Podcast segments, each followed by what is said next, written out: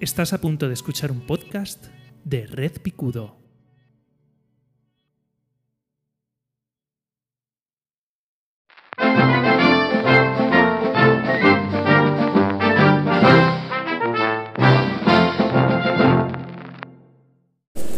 Bienvenidos amigos y amigas a Mi opinión no demandada.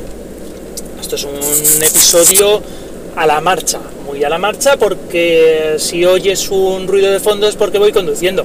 Llevo todas las precauciones, no te preocupes, ¿vale? O sea, eh, mandar flores si pasa lo que sea, ¿vale? Yo soy Josebi y eh, estaba escuchando un episodio de un podcast, eh, no diré que es un amigo mío porque yo sé que me conoce, pero hemos cruzado cuatro palabras en toda la vida, ¿no? que es Emilio Cano Emilcar, es una de las grandes voces referentes del mundo del podcasting en España y tal, ¿vale? O sea, yo con que sepa que existo, yo me doy un canto en los dientes y estoy contentísimo, ¿no? Pues estaba escuchando un podcast eh, suyo en Emilcar FM, ¿vale? El Emilcar Daily, que es el daily que tiene, es un podcast que graba todos los días, eh, forma parte de su modelo de negocio y es buenísimo, me lo siguen en el que hablaba que TikTok había un, le había bloqueado un, uno de los contenidos que él sube de forma diaria para, pues eso, para promocionar sus podcasts, para promocionar su, su negocio de podcasting, que es absolutamente lícito y además es muy bueno.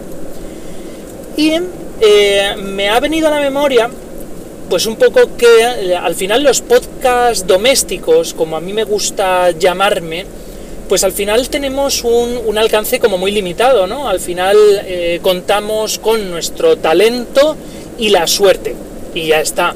No tenemos apoyo de la industria, no tenemos apoyo de, de, las plataformas, porque al final pues no hacemos publicidad habitualmente de nuestros podcasts para que el algoritmo nos vea con ojos golosos y entonces tenemos que vivir un poco pues eso de que de que el Pisuerga pase por, Valladolid y entonces eh, suene la flauta y arrasquemos, ay, a rascar, y rasquemos algún oyente, alguna escucha o alguna suscripción.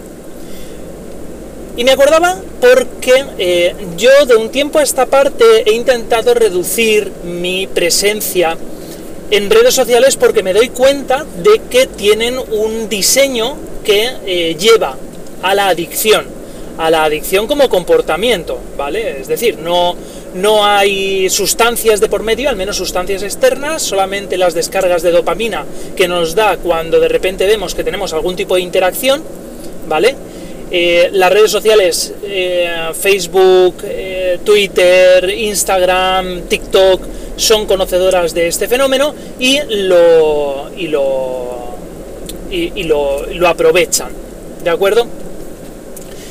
El tema está en que, como decía, yo eh, llevo una temporada intentando reducir mi presencia en redes sociales. Actualmente solamente tengo presencia en Twitter, pues por, casi tradición, porque acabo de cumplir 14 años en la plataforma. Es, una, es la plataforma que por espíritu es la que más me gusta, aunque soy consciente de que hay que tener la mente muy fría para no meterse en historias pero me doy cuenta de que tiene todos esos comportamientos tóxicos por parte de la comunidad y por diseño tiene ese comportamiento, tiene ese peligro de adicción, de tener que estar continuamente mirando, revisando eh, las notificaciones porque por diseño hay algo dentro de ti que te lleva a eh, estar refrescando la página para ver si has tenido algún tipo de, alcance de interacción, eh, tienes ese impulso de comentarlo todo y meterte en jardines.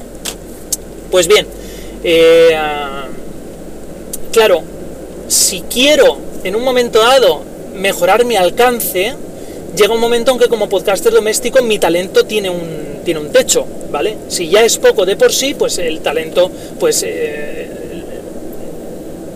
llegar más allá conseguir más escuchas pasa por aumentar mi presencia en redes, eh, empezar a hacer temas de vídeo, porque decía Emilcar en su episodio que Víctor Correal eh, decía que hay que estar presente en las plataformas de vídeo, ya sea YouTube, ya sea TikTok, ya sea Instagram con sus reels y todo eso. Y eso es algo que yo no quiero hacer. Yo no quiero eh, aumentar mi presencia en redes, sobre todo, sobre todo cuando vengo queriendo reducirla, ¿no? Un poco por, por mantener mi ya inestable salud mental. ¿Por qué digo esto? A mí me gustaría en un momento dado eh, seguir aumentando mis cifras, tener más alcance, poder llegar a más personas, porque me gusta mantener contacto con la comunidad. Yo me metí a esto del podcasting por las interacciones, por conocer gente. Yo he dicho muchas veces que eh, mantengo Twitter porque hay gente que solo conozco a través de Twitter, eh, que solamente tengo contacto a través de estas personas por Twitter. Y eh, si no fuera por esto yo me lo borraría del todo, porque yo soy consciente de que, del enganche que tengo, ¿no? Hubo una época en la que yo estaba preparando una formación para hablar de redes sociales y por probar me abrí una cuenta en TikTok y al segundo día que yo me acosté a las 3 de la mañana viendo vídeos de TikTok de 4, o sea, sesiones de 4 horas, viendo vídeos de 20 20 segundos, un minuto como máximo, me di cuenta de eh, lo increíblemente peligroso que es TikTok para el común de los mortales. Y lo mismo pasa con los reels, con los shorts de YouTube, ¿de acuerdo? Por construcción de nuestro cerebro, eh, la gente que está ahí metida es muy conocedora de cómo está construido el cerebro, tienen una potencia de cálculo infinita, son más, más inteligentes, nos van a ganar y ninguno estamos vacunados contra eh, este, tipo de, este tipo de estrategias, ¿no? porque el diseño del producto está hecho basándose en el diseño de nuestro, de nuestro cerebro, por decirlo de alguna manera. Eh, conocen perfectamente cómo funciona el cerebro y lo van a utilizar. Esto pasa como cuando yo en consulta, recordar que yo soy psicólogo, eh, yo en consulta me viene a lo mejor algún paciente que me dice que le gustaría seguir consumiendo la sustancia que en este momento está consumiendo, ya sea cocaína, cannabis o alcohol, pero de forma controlada. Y yo eh, levanto una ceja y le digo, no amigo, no amiga, es imposible mantener una adicción bajo control. Tu cerebro, por construcción, va a querer más más cantidad, con más frecuencia de eso. Eh, no hay, no hay dosis segura ni eh, adicción bajo control, eso es imposible.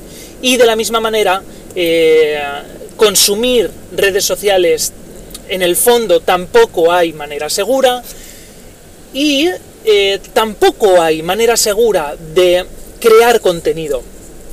alguna vez he pensado decir, bueno, ¿y si me creo una cuenta de TikTok eh, solo para crear contenido? ¿Y si, y si eh, me dedico a crear vídeos de YouTube sabiendo que voy a, voy a tener máximo, ¿cuánto? 20, 30 visitas por vídeo, no voy a tener más, no tengo más alcance, ni, ni tengo tantísimo talento, ni tiempo para dedicarlo. Yo soy muy consciente de que si me meto a crear contenido en alguna de estas redes, al final acabaré cayendo en, un estrés del creador, término que no sé si existe, pero acabo de acuñar, en el cual la propia, eh, la propia plataforma te empuja a que sigas creando y sigas creando y sigas creando. ¿Por qué? Porque las plataformas tienen solamente un cliente al que se deben, que es el anunciante. Eh, la plataforma vive de que los creadores creen, del verbo crear, más contenido y que los usuarios visualicen contenido.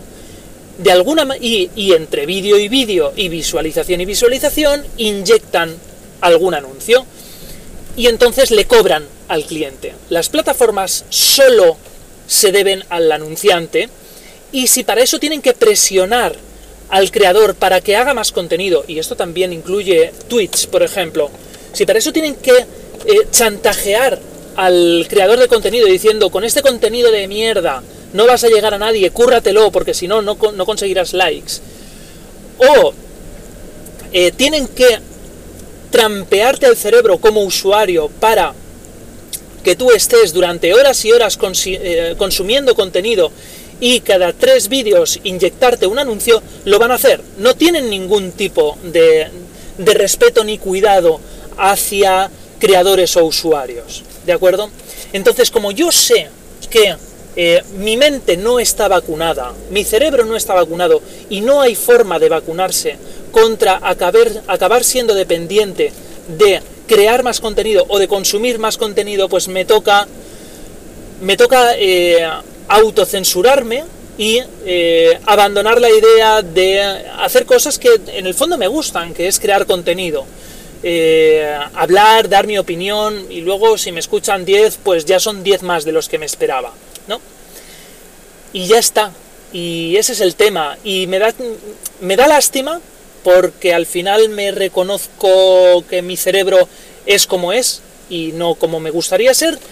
Y, eh, y me, siento en el deber de decir esto, de que llevar cuidado a la hora de consumir, llevar cuidado a la hora de crear, porque al final acabarás perdiendo el control eh, en algún momento. Y sí, es posible que haya gente que lo haga de forma controlada, pero te digo que esta gente que es capaz de crear contenido o de consumir contenido de manera controlada es élite.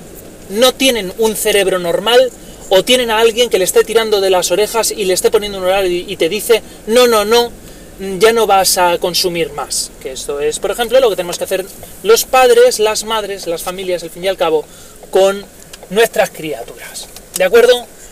Poner control parental, poneros control parental, llevar cuidado y de vez en cuando, y esto va a ocurrir, es solo cuestión de tiempo, cuando perdáis el control, intentar poner medios para resolverlo. ¿De acuerdo? Y ya estaría. Esta ha sido mi opinión no demandada. Yo soy Josevi.